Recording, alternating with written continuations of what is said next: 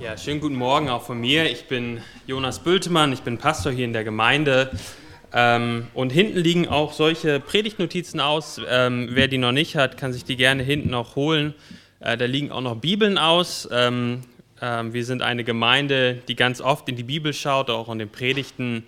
Äh, von daher wäre das hilfreich.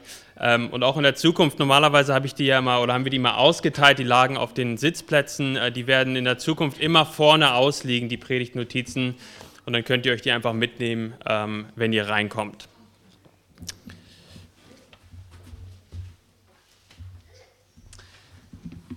Ich weiß nicht, wer von euch vor kurzem im Flugzeug saß. Äh, wir saßen sieben Stunden im Flugzeug und haben uns nicht vom Fleck bewegt. Das war sehr nervig.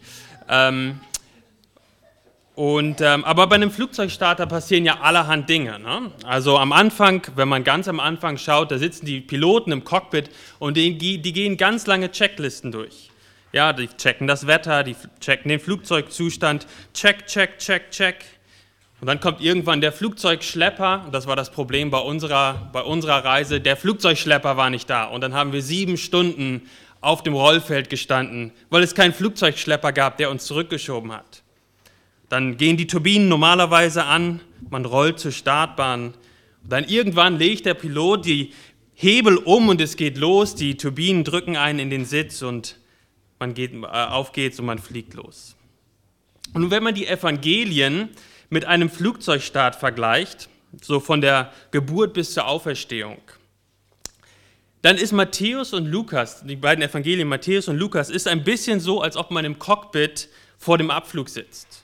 Ja, es gibt lange Checklisten und man checkt, die checken das alles ab. Okay, da im Alten Testament, da gibt es diese Verheißung, check. Das mit diesem Geschlechtsregister, Matthäus zeigt das genau auf und auch Lukas, dass, dass Jesus der Sohn Davids ist, check, check, check, check. Und irgendwann geht es dann auch los mit, der, mit den, in, den, in die Dienstjahre von Jesus. Aber das Markus-Evangelium ist anders. Die erste Szene im Markus-Evangelium ist quasi wie die vier Triebwerke einer Boeing 747, die aufheulen und dich in den Sitz pressen und los geht's. So ist das Markus-Evangelium. Es geht direkt los. Markus ist es nicht egal, ob Jesus oder wie Jesus geboren wurde, aber sein Fokus in seinem Evangelium liegt darauf, den Leser mitzunehmen in diese unglaublich dichten drei Jahre, ereignisreichen drei Dienstjahre von Jesus. Wenn du lieber ein anderes Bild magst, dann kannst du dir einen Hund an der Leine vorstellen. Ja, ein Hund, der an der Leine immer zieht. So, so ist das Markus-Evangelium. Ein Schritt nach dem anderen. 40 Mal, 40 Mal kommt im, in dem Markus-Evangelium das Wort sogleich vor. Sogleich, sogleich, sogleich, sogleich. Und so treibt Markus den Leser durch diese drei Dienstjahre von Jesus bis hin zur Kreuzigung und zur Auferstehung. Und wir wollen heute unsere Predigtserie fortsetzen, die wir vor einem Jahr ähm, gemacht haben. Wir sind da bis etwa zur Hälfte des Markus-Evangeliums gekommen. Wir wollen uns das jetzt weiter anschauen und da das jetzt schon ein Jahr her ist, nutzen wir diese Predigt, um einfach nochmal uns daran zu erinnern, worum es eigentlich geht im Markus-Evangelium. Zentraler Gedanke im Markus-Evangelium, wer eine Bibel dabei hat, kann das auch mal aufschlagen, das Markus-Evangelium. Wir werden jetzt so ja, ein bisschen im Markus-Evangelium blättern. Zentraler Gedanke Markus, Markus 1, 14 und 15. Dort lesen wir, nachdem aber Johannes gefangen genommen worden war, kam Jesus nach Galiläa und verkündigte das Evangelium vom Reich Gottes. Also Jesus verkündigte das Evangelium vom Reich Gottes und er sprach, die Zeit ist erfüllt und das Reich Gottes ist nahe, tut Buße und glaubt an das Evangelium. Das ist ein so ein ganz wichtiger Vers im Markus-Evangelium. Und der, der andere ganz wichtige Vers im Markus-Evangelium ist Kapitel 10, Vers 45. Markus Kapitel 10, Vers 45 denn auch der Sohn des Menschen ist nicht gekommen, um sich dienen zu lassen, sondern um zu dienen und sein Leben zu geben als Lösegeld für viele. Und wir, vielleicht wunderst du dich jetzt, wie die machen eine Predigtserie durch das Markus-Evangelium, dann sind die ja bis Weihnachten im Markus-Evangelium. Genau. Ja, also wir werden wahrscheinlich bis etwa Weihnachten im Markus-Evangelium sein und Schritt für Schritt durch das Markus-Evangelium durchgehen. Und was wir hier als Gemeinde machen, grundsätzlich, ist textauslegendes Predigten. Das heißt, wir gucken uns einen bestimmten Bibeltext an und machen den Hauptpunkt des Bibeltextes zum Hauptpunkt der Predigt. Ja, also der Prediger versucht, den Hauptpunkt des, eines Textes zu erklären, die Bedeutung zu ergründen und dann diese, das, was man dann gelernt hat, auf die heutige Situation, auf die Herzen von heute anzuwenden. Gott hat uns in seinem Wort sein, sein, sein, seine Gedanken niedergeschrieben. Er, er hat uns gesagt, was, was er über die Welt denkt, was er über uns Menschen denkt, was er über ähm, wer Jesus ist. All das erfahren wir im Wort Gottes und Gott verspricht, dass sein Wort nicht leer zurückkehrt. Und er sagt, dass das Wort Gottes die Kraft hat, Menschen aus ihren Sünden zu erretten. Also ein Prediger an sich, auch ich heute Morgen, habe keine Autorität in mir selbst. Meine Autorität gründet sich auf der Autorität des Wortes Gottes und nur insofern, dass ich das Wort Gottes richtig auslege und predige, hat es Autorität und Kraft. Wir, wir predigen grundsätzlich textauslegend, wir machen den Hauptpunkt des Textes zur Hauptpunkt der Predigt und wir predigen fortlaufend normalerweise durch Bibelbücher. Wir lesen im 2. Timotheus, dass alle Schrift von Gott eingegeben ist und nützlich zur Belehrung, zur Überführung, zur Zurechtweisung, zur Erziehung in der Gerechtigkeit, damit der Mensch Gottes ganz zubereitet sei, zu jedem guten Werk völlig ausgerüstet. Das heißt, jeder Text in der Bibel ist von Gott eingegeben und nützlich für uns Christen. Und durch das fortlaufende Predigen, durch verschiedene Bibelbücher stellen wir sicher, dass wir nicht einzelne Texte rauslassen als Gemeinde, sondern das ganze Wort Gottes zu uns sprechen lassen. Und wenn ihr auf unsere Website geht, unter Predigten, dann seht ihr auch ganz unten, dass es dort Predigtreihen gibt. Wir haben schon durch die Hälfte von Markus gepredigt, wir haben durch Nehemia gepredigt, wir haben durch 1. Johannes gepredigt. Und vor kurzem haben wir auch etwas äh, nicht so Normales gemacht. Wir hatten ein, eine eher Themen, eine Themenpredigt über die Gemeinde. Aber grundsätzlich predigen wir Text auslegen fortlaufend durch Bibelbücher. Und wir haben es, wie ich das eben schon gesagt habe, das letzte Mal im Markus-Evangelium bis Kapitel 7, Vers 23 geschafft. Nun, wer hat dieses Evangelium geschrieben? Es war wahrscheinlich Johannes Markus, Johannes Markus, der wahrscheinlich die Gedanken von Petrus aufgeschrieben hat. Ja, also dieser Johannes Markus, dem wir auch in der Apostelgeschichte unter anderem begegnen, der war mit Petrus zusammen und er hat die, den Augenzeugenbericht von Petrus aufgeschrieben. Wahrscheinlich war das in Rom und wahrscheinlich war es etwa 66 bis 67 nach Christus. Das heißt, und das ist vielleicht noch so eine, so eine Randnotiz, die Schriften des Neuen Testaments sind nicht Jahrhunderte nach Jesus aufgeschrieben worden. Ja, wir wissen, dass die Texte der Bibel zeitnah nach den Geschehnissen aufgeschrieben worden sind und glaubwürdig sind. Also wahrscheinlich 66 bis 67 nach Christus. Und wir werden uns jetzt bis Weihnachten, wie ich das eben schon gesagt habe, mit dem Markus-Evangelium beschäftigen. Aber was heißt eigentlich Evangelium? Habt ihr schon mal drüber nachgedacht? Was, was heißt Evangelium? Die meisten die vielleicht auch regelmäßig in die Gemeinde gehen oder in die Kirche gehen oder auch, auch nicht in die Kirche gehen, wissen zumindest, dass das Evangelium irgendwie eine gewisse große Bedeutung in der Christenheit hat. Was ist das Evangelium? Nun, das Evangelium steht in der Bibel und die Bibel an sich ist, eine groß, ist die große Geschichte Gottes mit dieser Welt. So wie wir das in der Kindergeschichte jetzt Sonntag für Sonntag lesen, ist, dass es nicht einzelne Geschichten unabhängig voneinander sind, sondern dass die Bibel eine große Geschichte erzählt, Gott, die Gott, Geschichte Gottes mit dieser Welt. Und wie, wie jede andere Geschichte hat auch diese Geschichte eine gewisse Einleitung. Es hat einen gewissen Hauptteil oder etwas, wo die Spannung steigt.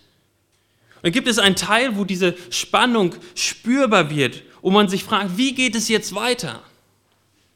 Und dann gibt es diese Lösung für das Problem und einen Schluss, wo uns die positiven Auswirkungen dieser Lösung beschrieben werden. Und so ist das Evangelium von Jesus Christus nicht die Einleitung der Bibel. So fängt die Bibel nicht an. Es ist auch in dem Sinne, es ist nicht der Spannungsaufbau, sondern das Evangelium ist, das, ist die Lösung für das große Problem dieser Welt. Nun, was ist der Rahmen für diese Geschichte? Wenn wir ganz vorne anfangen, wir haben das eben schon in der Einleitung gehört aus 1. Mose, Gott, der souveräne Schöpfer, schafft alles zu seiner Ehre, er steht über allem und er herrscht über alles und ihm gebührt alle Ehre. Gott schafft den Menschen dann als Mann und als Frau in seinem Ebenbild. Und er sagt, und er hat auch die Autorität dazu, ihnen zu sagen, was sie tun sollen und was sie nicht tun sollen. Und er warnt sie. Er warnt sie, dass Ungehorsam gegenüber Gott den Tod bringen würde und die Trennung von ihm. Und wer die Bibel ein bisschen kennt, der weiß, dass in 1. Mose 3 genau das passiert. Der Mensch rebelliert gegen Gott und er will so werden wie Gott. Sie glauben Gott nicht, dass er wirklich gut ist und sie liebt. Und Adam und Eva hören auf die Schlange, essen von diesem verbotenen Baum und lehnen sich gegen Gott auf. Gott macht die Ankündigung wahr. Nein, er lässt sie nicht direkt tot umfallen, aber er vertreibt sie aus dem Garten und sie werden einmal sterben müssen. Und wer die Kapitel danach mit diesen langen Namenslisten und diesen ganz, die Menschen werden da ja ganz, ganz alt, teilweise 800, 900 Jahre, aber was sich immer und immer wiederholt, auch wenn sie so alt werden, die Menschen, was sich immer und immer wiederholt, ist, dass sie sterben. Nach 1. Mose 3, nachdem der Mensch gegen Gott rebelliert, stirbt der Mensch. Es ist überall präsent der Tod. Es gibt Schmerzen, es gibt Leid. Das Paradies ist zerstört, weil der Mensch sich gegen Gott aufgelehnt hat. Aber wisst ihr, das größte Problem des Menschen ist nicht, dass der Boden jetzt voll Dornen ist. Wenn das unser einziges Problem wäre, das wäre noch auszuhalten. Dann könnte man vielleicht Mähdrescher entwickeln und irgendwelche großen Maschinen, um da Abhilfe zu schaffen. Aber das ist nicht das größte Problem des Menschen. Das größte Problem ist, dass Gott ein heiliger Gott ist und er Sünde mit dem Tod bestrafen wird. Und die einzig angemessene Reaktion auf die Rebellion der Menschen von dem heiligen Gott ist Gottes gerechtes Gericht. Und da stehen wir ohne Gott. Wir sündigen Menschen vor einem heiligen Gott, du und ich. Und, und da hinein, da hinein kommt dann das Evangelium. Das, das Wort Evangelium ist ein bisschen so wie das Wort Tempo. Ja? Wenn, ich, wenn, wir gleich zu Hause, wenn, ihr wenn wir gleich nach dem Gottesdienst miteinander reden und ich sage, gib mir mal ein Tempo, dann gebt ihr mir nicht irgendwie ein, ein Tacho, wo, wo irgendwie ein Tempo draufsteht oder so, sondern ihr gebt mir ein Taschentuch. Ja? Aber für jemanden, der die Sprache lernt, der Deutschen lernt, macht das überhaupt gar keinen Sinn. Wie ein Tempo. Hä? Ja, oder es gibt ja auch andere. Gib mir mal einen Prittstift. Hä? Ja, ähm, für jemanden, der die Sprache lernt, macht das Wort überhaupt keinen Sinn. Man muss ihm erklären, dass Tempo eine Marke ist äh, für Taschentücher, aber dass Tempo in diesem Kontext einfach Taschentuch bedeutet. Gib mir bitte ein Taschenbuch, Taschentuch. Und ähnlich ist das mit dem deutschen Wort Evangelium. Du kannst von dem Wort nicht direkt ableiten, was es bedeutet. Aber Evangelium heißt einfach gute oder frohe Botschaft. Es ist die frohe Botschaft, dass in Christus, dass, dass, in Christus am, dass Jesus Christus am Kreuz für unsere Sünden bezahlt hat, dass er auferstanden ist von den Toten, dass er in den Himmel gefahren ist und dass er einmal wiederkommen wird und sein Reich aufrichten wird. Das ist das Evangelium, die gute Botschaft, die frohe Nachricht von Jesus Christus. Jesus, der ganz Mensch und ganz Gott ist, stirbt am Kreuz für die Sünden aller, die ihm vertrauen. Und so ruft Gott uns auch heute Morgen in seinem Wort auf. Tut Buße, so wie wir das eben gelesen haben. Tut Buße und glaubt mir. Hört euch auf, selbst zu rechtfertigen. Gebt die Rebellion gegen Gott auf. Bekennt eure Sünden. Vertraut ihm. Und dann haben wir die Verheißung, dass er jedem vergeben wird, der seine Sünden bekennt, sie nicht verschweigt und Jesus als seine einzige Hoffnung vertraut. Auch dir, auch dir, so wie du hier heute Morgen sitzt.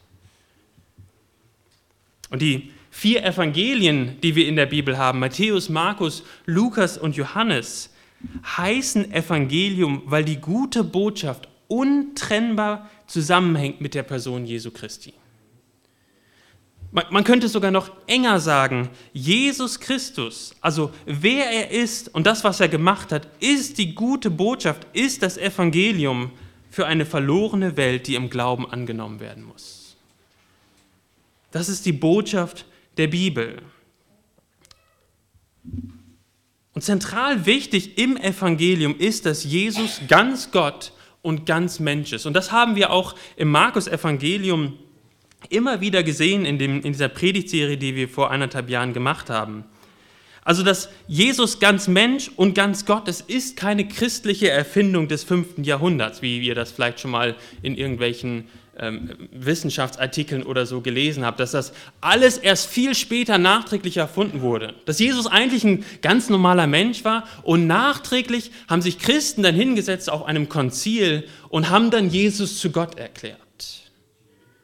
Aber wir wissen, dass die Texte aus dem Evangelium viel früher geschrieben wurden als die späteren Konzile. Und wir wissen, dass die Evangelien uns klar und deutlich machen, dass Jesus wirklich Gott ist. Lasst uns ein paar solche ähm, Geschichten, die wir, die wir schon äh, in der Tiefe angeschaut haben in der Predigtserie, noch einmal eine, eine Auffrischung machen. Guckt mal in Kapitel 2, Markus Kapitel 2, die ersten zwölf Verse. Das ist diese Situation, wo Jesus in einem Haus ist und es ist so voll, dass niemand reinkommt und dann, dann die, kommt ein Gelähmter mit seinen Freunden und die Freunde haben ihn auf, eine, auf einer, einer Trage. Sie kommen nicht rein und dann gehen sie aufs Dach und decken das Dach ab und lassen den Gelähmten runter, direkt vor den Füßen von Jesus. Und dann lesen wir in Vers 5, als aber Jesus ihren Glauben sah, sprach er zu dem Gelähmten, Sohn, deine Sünden sind dir vergeben. Und dann in Vers 6 und 7 lesen wir, wie die Schriftgelehrten, die da waren, gedacht haben, das kann er doch nicht machen, das ist Gotteslästerung. Nur Gott kann Sünden vergeben. Und was macht Jesus? Jesus heilt dann auch noch den Lahmen, um zu bestätigen, dass er wirklich die Vollmacht hat, Sünden zu vergeben. Jesus stellt sich nicht hin und entschuldigt sich und sagt, sorry, das habt ihr jetzt ganz falsch verstanden, das mit dem Sündenvergeben, das habe ich gar nicht so gemeint. Ähm, also wenn ich, als ich gesagt habe, deine Sünden sind, sind, sind dir vergeben, also da wollte ich ganz sicherlich nicht Gott lästern und ich bin auch ganz sicherlich nicht Gott. Das macht Jesus nicht. Jesus vergibt ihm die Sünden, heilt ihn und sagt damit, ich, ich bin Gott, ich darf das tun, ich bin Gott und ich darf Sünden vergeben. Und guckt weiter in Kapitel 4. Dort lesen wir von der Stillung des Sturms. Die Jünger und Jesus, das ist ähm, Kapitel 4, 35 bis 41. Und wie gesagt, wer dazu noch tiefere Auslegung und, und ja, eine Predigt hören will, kann zurückgehen auch auf die Website und sich die, die Predigten anhören. Aber das ist die Geschichte, wo Jesus äh, den Sturm stillt. Sie fahren zusammen, also die Jünger und Jesus fahren zusammen auf den See Genezareth. Jesus legt sich hinten ins Schiff und schläft ein. Und dann kommt ein großer Sturm und das Boot beginnt zu sinken. Ja, und die Jünger, die da drin saßen, waren ja keine Anfängersegler. Das waren Fischer, die kannten sich aus. Aber selbst die Fischer haben panische Angst bekommen, weil sie gemerkt haben, das Boot fängt an, sich zu füllen mit Wasser. Wir gehen unter und es gab damals auch keinen Seenotrettungsverein, ja, die mit ihren tollen Booten rauskommen können und alle retten können. Sie wussten, dass wenn wir jetzt hier untergehen in diesem Sturm, dann wird das unser Ende sein. Und sie kriegen panische Angst. Und dann wecken sie Jesus auf. Und was macht Jesus dann in Vers 39? Und er stand auf befahl dem Wind und sprach zum See, schweig, werde still. Und dann lesen wir weiter, da legte sich der Wind und es entstand eine große Stille. Welcher Mensch steht in einem sinkenden Boot auf, befiehlt dem Wind zu schweigen und der Wind schweigt? Das ist etwas, was nur Gott tun kann. Aber wenn wir nochmal genau gucken, Jesus sagt nicht in Gottes Namen oder sowas ähnliches. Er steht einfach auf, spricht zum Wind und der Wind schweigt. Es ist der Schöpfer hier, der mit seiner Schöpfung redet und die Schöpfung hört auf seinen Schöpfer. Jesus ist Gott. Und dann in Kapitel 6 Markus Kapitel 6 ab Vers 45. Das ist wieder ein Sturm die Geschichte fängt etwas anders an. Jesus sagt seinen Jüngern, fahrt schon mal ohne mich los über den See. Wieder geraten die Jünger in Seenot. Und dann geht Jesus auf dem See. Und als, als, als die Jünger Jesus sahen, erschraken sie, weil sie dachten, er wäre ein Geist. Und dann sagt Jesus, seid getrost, ich bin's, fürchtet euch nicht. Und, und wenn er hier sagt, seid getrost, ich bin's, dann, dann, dann, dann meint er damit nicht, juhu, ich bin's, ja, oder moin, moin, ich bin's. Was er hier macht, ist, er benutzt den Namen Gottes, mit dem Gott sich im Alten Testament offenbart hat. Wenn er hier sagt, ich bin's, ich bin, dann, dann, dann nimmt er den Namen Gottes an. Wir lesen im zweiten Buch Mose, Kapitel 3, wie, wie Gott sich Mose offenbart. Wie offenbart sich Gott? Wie, was sagt Gott, ist sein Name zu Mose? Er sagt, ich bin, der ich bin. So sollst du den Kindern Israels sagen, ich bin, der hat mich zu euch gesandt. Jesus sagt von sich selbst, dass er der ich bin ist. Jesus ist Gott und er schränkt es in keiner Weise ein. Jesus ist ganz Gott und gleichzeitig sehen wir im Evangelium, dass Jesus ganz Mensch ist. Jesus ist. Jesus wird müde und schläft. Jesus ist ein Baby. Er hat einen Körper. Er ist nur an einem Ort zur gleichen Zeit. Jesus ist ganz Mensch und ganz Gott. Das ist ein zentrales Thema in allen Evangelien, auch besonders im Markus-Evangelium. Und was Markus jetzt macht, ist, dass er zwei Dinge herausarbeitet in seinem ganzen Markus-Evangelium. Unter anderem zwei Dinge. Im ersten Teil, bis Kapitel 8, Vers 27, macht Markus deutlich, dass Jesus Autorität und Allmacht hat. Er macht deutlich, dass Jesus Autorität und Allmacht hat. Das haben wir gerade schon an, den, an diesen drei Geschichten gesehen. Jesus, der Messias, hat Autorität und Allmacht. Und dann ab, Vers, ab Kapitel 8, Vers 27 kommt ein zweiter Teil, wo die Allmacht und Autorität als Sohn Gottes in Frage gestellt wird. Und bei der Kreuzigung wird diese, diese, diese Allmacht und die Autorität bis aufs Äußerste getestet und dann durch die Auferstehung bestätigt. Guckt man Kapitel 8, ähm, Vers 31. Das ist also ab Vers 7, das 27 bis 30 ist so, eine Art Scharniervers. Aber dann in Kapitel 8, äh, Vers 31. Und er fing an, sie zu lehren der Sohn des Menschen müsse viel leiden und von den Ältesten und den obersten Priestern und Schriftgelehrten verworfen und getötet werden und nach drei Tagen wieder auferstehen.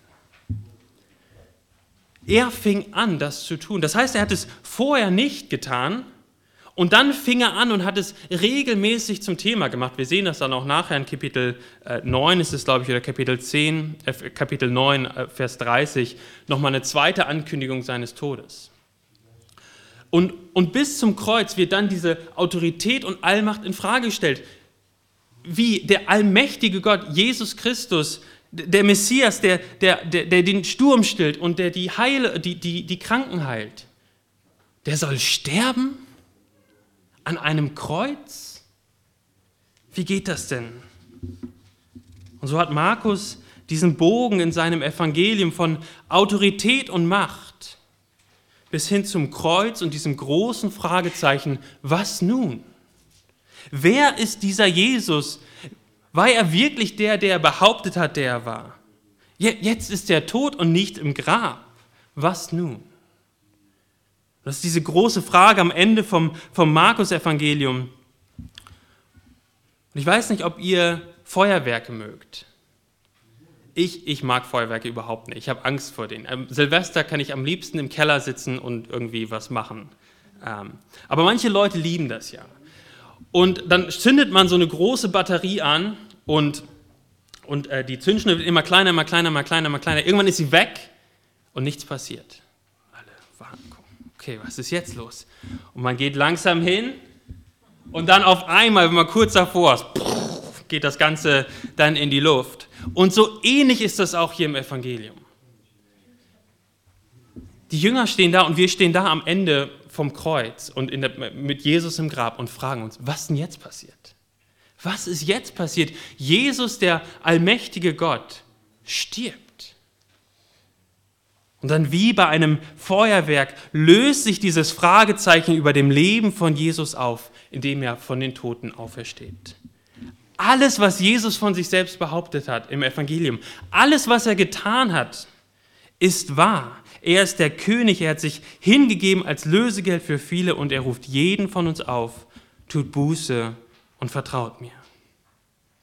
Und so sehen wir, Jesus war ganz Mensch und er war ganz Gott und er, er musste Mensch sein, damit er sich mit unserer Sünde identifizieren kann und an unserer Stelle leiden könnte.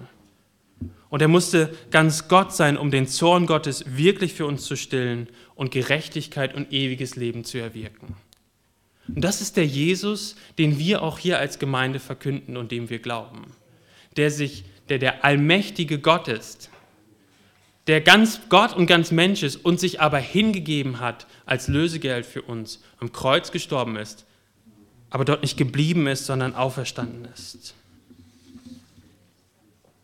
Und so kannst du das Evangelium lesen und versuchen, dich rauszureden, wie du zu diesem Jesus stehst, aber spätestens am Ende des Evangeliums, und ich hoffe spätestens am Ende von unserer Predigtserie, auch des, durch das Markus-Evangelium, merkst du, dass du entweder Jesus glauben musst oder aber dich von ihm abwenden musst. Es gibt keine neutrale Position mit Jesus.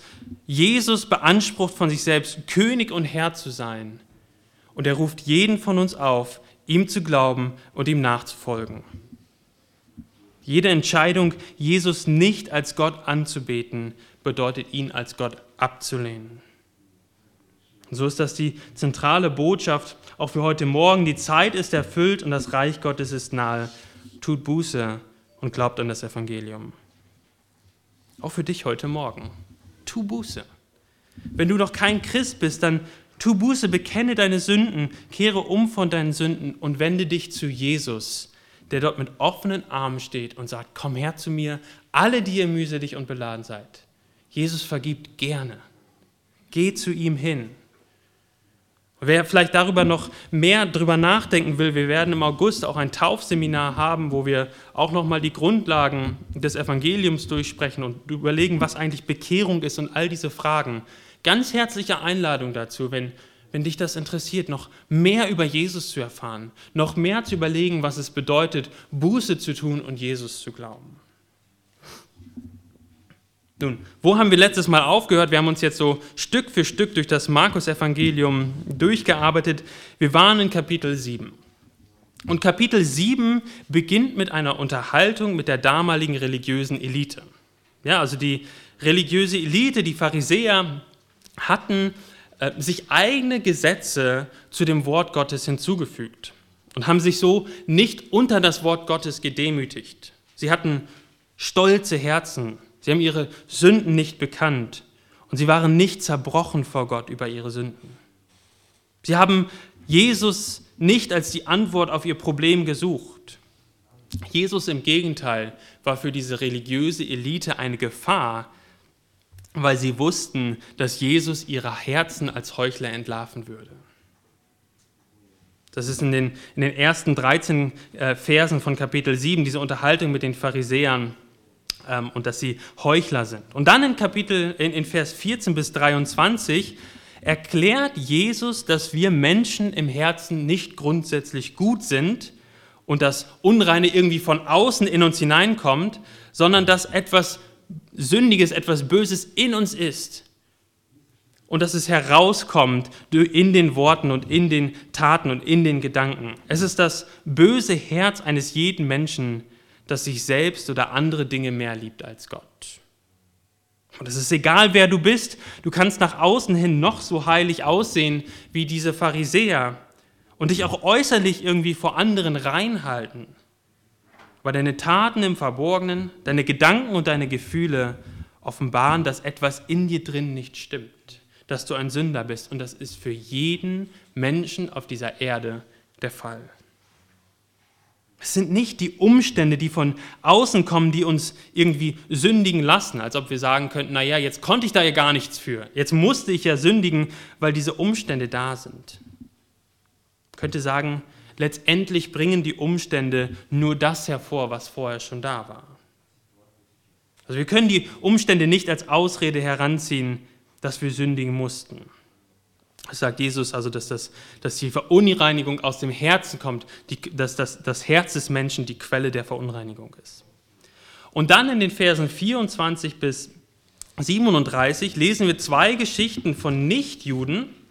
Also das waren Leute, auf die die Pharisäer aus der, aus, am Anfang von Kapitel 7 verächtlich geschaut hätten.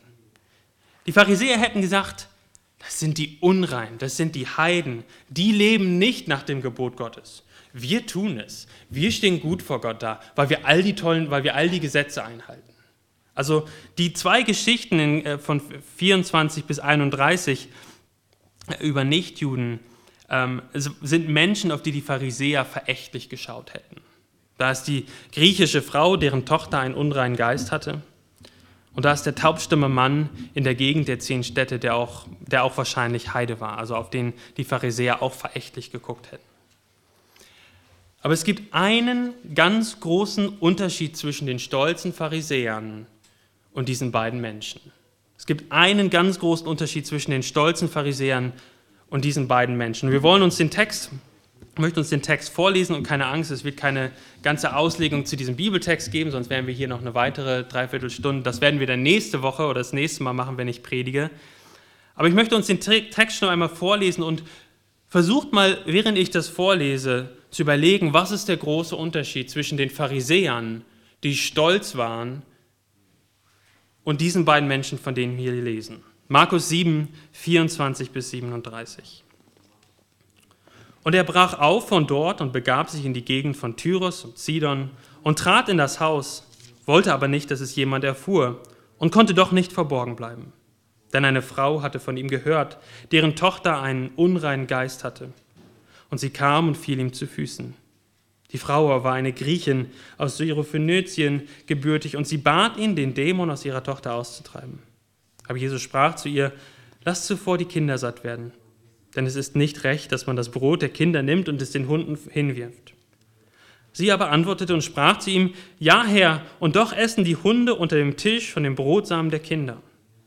Er sprach zu ihr, um dieses Wortes willen geh hin, der Dämon ist aus deiner Tochter ausgefahren. Als sie in ihr Haus kam, fand sie, dass der Dämon ausgefahren war und die Tochter auf dem Bett lag.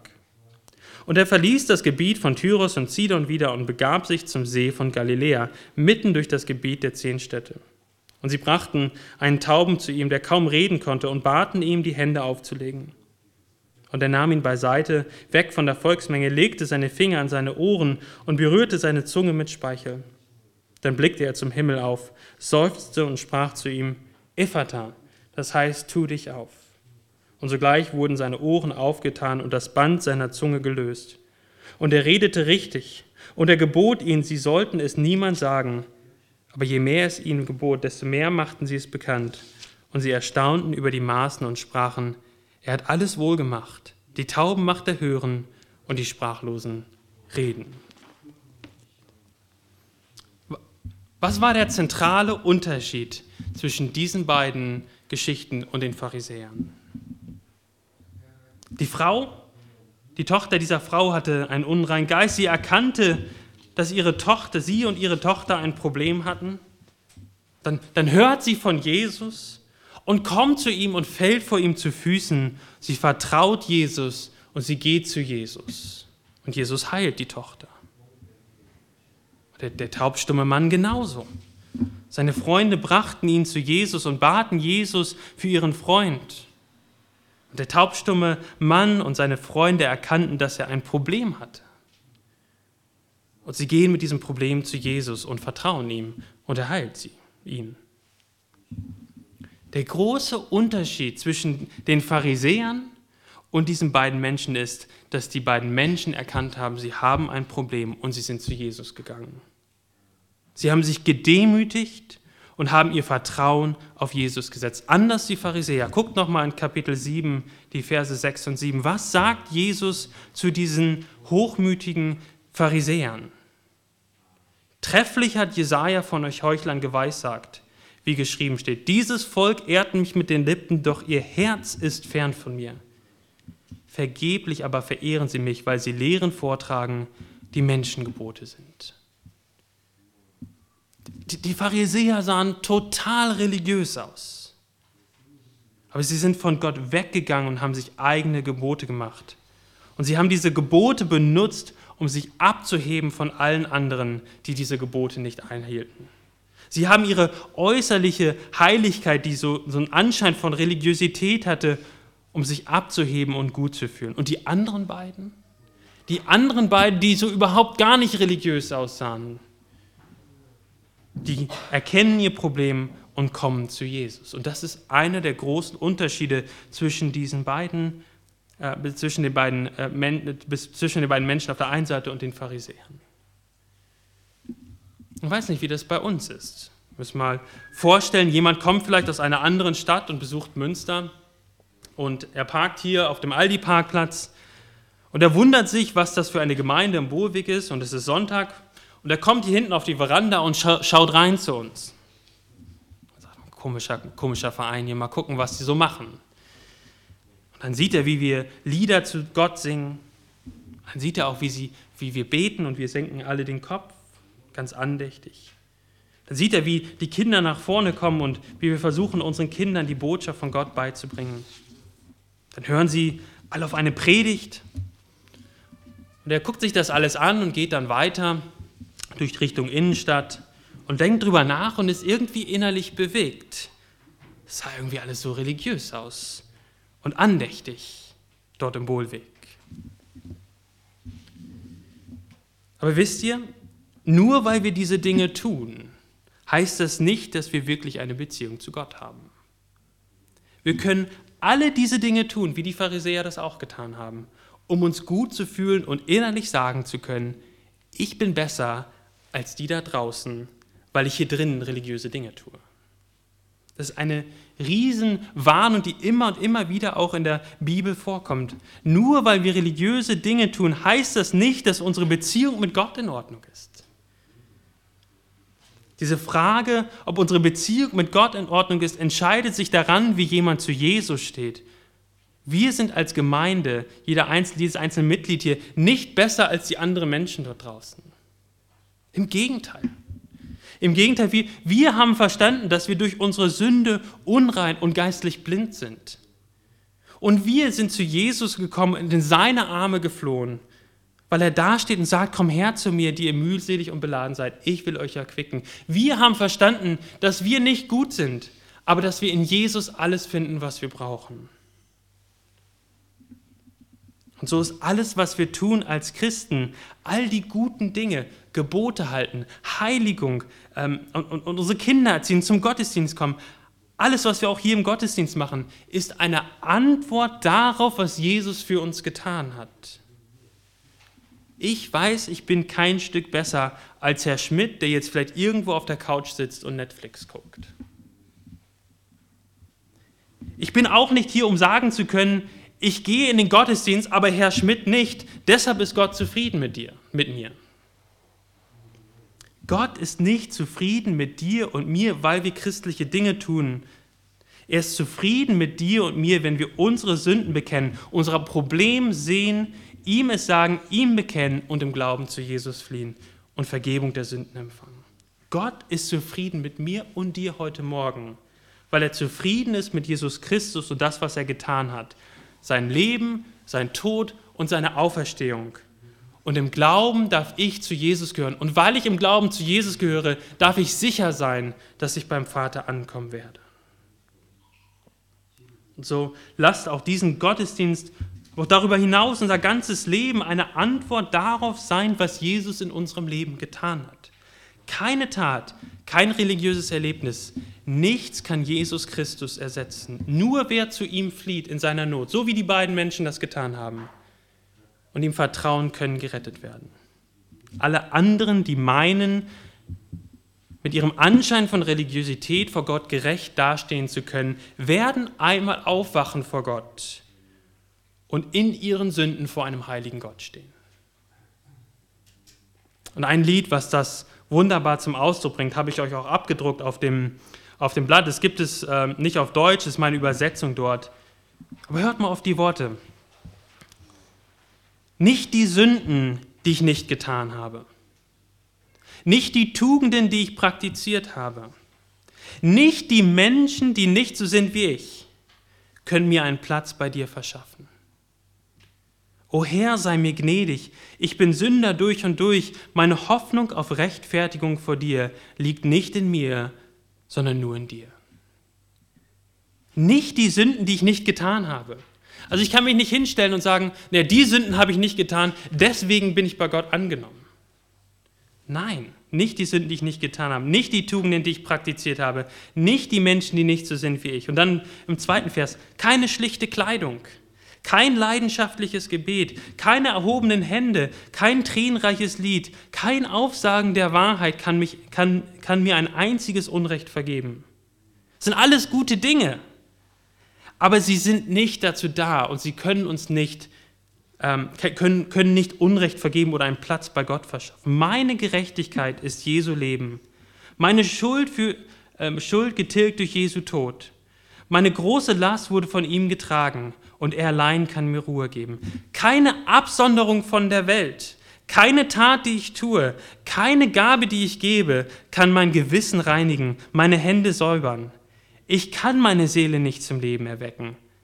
Aber Jesus starb und er ist auferstanden. Die Macht des Todes ist besiegt. Mein Gott ist barmherzig zu mir und barmherzig in Christus allein. Das ist das Thema der Bibel. Das ist das Thema von Jesus und das ist das Thema auch im Markus-Evangelium. So möchte ich dich, und damit wollen wir schließen, möchte ich dich herausfordern, tu Buße. Bekenne, dass du nichts tun kannst, um dich vor Gott zu rechtfertigen. Vertraue auf das vollendete Werk von Jesus Christus. Ohne Jesus wirst du am Ende trotz aller Religiosität ewig verloren sein. Aber mit Jesus wirst du sicher ankommen. Und warum wirst du mit Jesus beim Vater sicher ankommen? Weil jeder, der Jesus vertraut, im Glauben mit ihm eins ist und Jesus ihm so seine Sünden vergeben hat und ihm seine Gerechtigkeit geschenkt hat. Dass ich beim Vater ankommen werde, dass ich im Himmel ankommen werde, liegt nicht in mir, sondern in Christus allein. Vertraue ihm. Amen. Himmlischer Vater, wir danken dir, dass du deinen Sohn Jesus Christus gesandt hast für unsere Sünden. Jesus, wir preisen dich, dass du gegangen bist, freiwillig. Du hast das Kreuz auf dich genommen und du bist für uns gestorben ähm, damit, und du bist auferstanden, damit wir Leben, echtes Leben haben können. Und so beten wir für jeden, der dich nicht kennt, dass auch dieser Tag, ja, dass dieser Tag der Tag wird, wo, wo jemand ja, seine Sünden bekennt, dir vertraut. Und für uns, die wir dir schon nachfolgen und dir vertrauen, und ich bitten, dass dieses, dass es immer tiefer reinfällt in unser Herz, dass wir das mehr und mehr verstehen, dass wir nichts tun können, um uns, um dich irgendwie zufriedener zu machen, sondern dass uns alles geschenkt ist in Christus. Und ja, lass das einfach mehr und mehr auch in unsere DNA hineinkommen. Wir beten das alles in deinem Namen, Jesus. Amen.